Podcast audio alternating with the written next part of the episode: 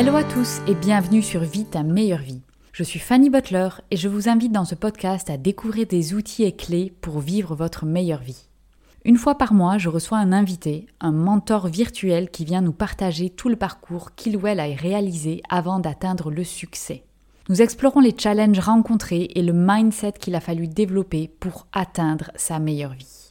Si vous aimez ce podcast, vous pouvez donner une note 5 étoiles sur votre plateforme d'écoute, laisser un commentaire ou bien si vous avez des questions, nous contacter.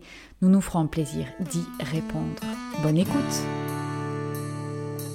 L'épisode de podcast d'aujourd'hui de questions-réponses a pour objectif de répondre à la question d'Amandine qui est comment gérer un apport d'argent ponctuel versus un salaire mensuel. Donc je vais juste expliquer rapidement le contexte de cette question comme ça tout le monde peut suivre. Donc dans le cas d'Amandine, elle est salariée à l'heure actuelle et elle veut faire une reconversion professionnelle et aller dans l'entrepreneuriat. Donc très bien, mais du coup on passe d'un état où on reçoit un salaire mensuel à un état où l'apport d'argent va être ponctuel et du coup se pose la question ben, comment on fait pour gérer ça? Alors écoute Amandine, moi je pense qu'il y a trois points essentiels pour répondre à ta question. La première, la première étape, c'est de savoir quels sont tes besoins par mois très concrètement. Et alors là, il faut tout mettre. Il faut mettre à la fois le fixe, mais aussi le superficiel. Donc les coûts fixes, c'est ce qui est connu et qui ne change pas tous les mois. Donc ça va être par exemple si tu as un prêt maison, le prêt maison, le prêt voiture, toutes les choses, enfin ton essence, tout ce qui va être fixe et peut être difficilement flexible. Mais il faut aussi que tu mettes le superficiel parce que évidemment, tu ne vas pas faire que vivre juste à la limite, limite, limite de tes coûts fixes. Tu vas aussi avoir des frais comme euh, prendre ton cheval euh, et aller faire quelques randos. Bon, ben voilà, ça va utiliser de l'essence. Combien de sorties par mois, slash par an, tu veux faire?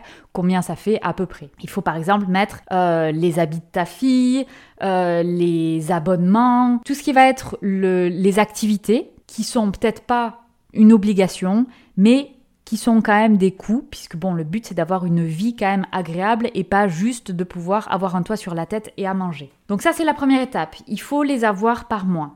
Ensuite, la deuxième étape, tu dois le reporter par an. En fait, le, ça c'est une des clés pour passer d'une mentalité de mois à une mentalité par an. Parce qu'à partir de maintenant, il faut que tu raisonnes en années. C'est combien il me faut par an pour vivre, pour être bien on va dire par exemple 36 000 euros. 36 000 euros, c'est 3 000 euros par mois. Donc tu sais que tu as cet objectif-là par an. Donc tu vas vendre des maisons. Ok, très bien. Donc 36 000 euros par an. Ben, il faut que tu calcules combien de maisons tu dois vendre pour atteindre ça. Donc ça, évidemment, je sais que c'est un exercice que tu as déjà fait. Donc ça, cette étape-là, parfait, elle est déjà concrète, tu sais combien de maisons tu dois vendre. Mais évidemment, il faut connaître le numéro 1, hein, savoir précisément quels sont tes besoins par mois. Je reprends. 1. Savoir quels sont tes besoins par mois. 2. Reporter par an pour savoir combien de maisons tu dois vendre. Et 3. Il faut maintenant placer ça dans le temps. Donc en fait, tu sais que tu vas avoir du chômage pendant, je ne sais pas exactement combien de temps, mais euh, je pars sur euh, l'hypothèse que tu as du chômage pendant deux ans. Donc, tu as un an où tu es sûr que, voilà, relax, tu as le temps. Tu sais qu'en un an, tu as le chômage qui te permet de couvrir tout ou partie de tes besoins que tu as identifiés au point 1. Tu as un an pour vendre, je dis n'importe quoi, trois maisons. Donc en gros, trois maisons sur un an, ça veut dire tous les quatre mois, il faut compter vendre une maison. Ou alors en tout cas, on sait qu'il y a des délais qui sont liés à signer de la paperasse administrative qui peut prendre quelques mois. Mais du coup, il faut au moins que tous les quatre mois, tu aies une piste vraiment bien solide pour avoir une vente. Donc voilà, donc c'est très clair. Tu as ton plan dans le temps. Donc une fois que cette année-là s'est écoulée, ben, tu peux faire le bilan.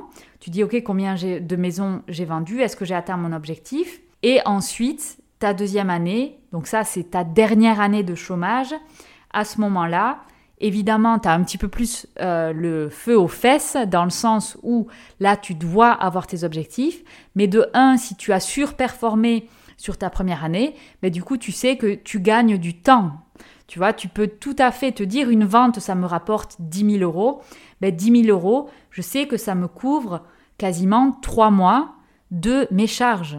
Donc, si tu as une maison en plus, ben, tu sais que tu vas avoir trois mois en plus.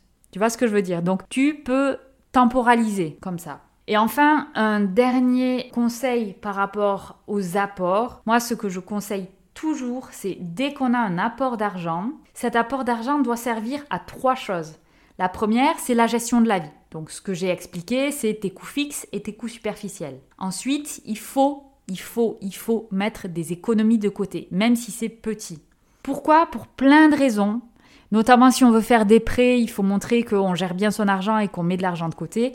Et évidemment, il faut se constituer toujours, toujours, toujours un filet de sécurité pour le cas où. Donc même si c'est des petites économies, il faut mettre des petites économies. Et ensuite, de l'investissement. Même si c'est un petit investissement, il faut toujours investir. Ça, ça serait le conseil que je me donnerais à moi jeune. Ça serait dès que tu as 10 euros, tu mets 1 euro dans l'investissement. Pourquoi? Parce que la clé en investissement, c'est le temps. Donc mes 1 euro que j'investis aujourd'hui, dans 10 ans, ils auront une valeur beaucoup plus importante. Donc en fait, au plus j'investis tôt, même sur des petites sommes, au plus je vais pouvoir avoir de l'argent plus tard et avoir de l'argent de manière passive. Donc ça, c'est très important, mettre toujours un peu en investissement. Voilà, donc je vais récapituler mes trois étapes. Donc comment gérer de l'argent mensuel versus de l'argent qui vient de manière ponctuelle? Eh bien, il y a trois choses à faire. 1. Savoir quels sont les besoins. 2. Reporter ces besoins-là par an et avoir du coup un objectif de réalisation, combien de maisons tu dois vendre. Et numéro 3, avoir de l'avance, c'est-à-dire le temporaliser. Tu sais que tu as tant d'avance vu que tu as le chômage, mais tu sais aussi qu'à chaque maison que tu vas vendre, ça va te permettre de gagner X mois de ton salaire. Voilà, j'espère avoir répondu à la question. Et si jamais euh, n'importe qui qui écoute le podcast a d'autres questions, ces questions sont évidemment bienvenues. J'espère que ce podcast vous a plu.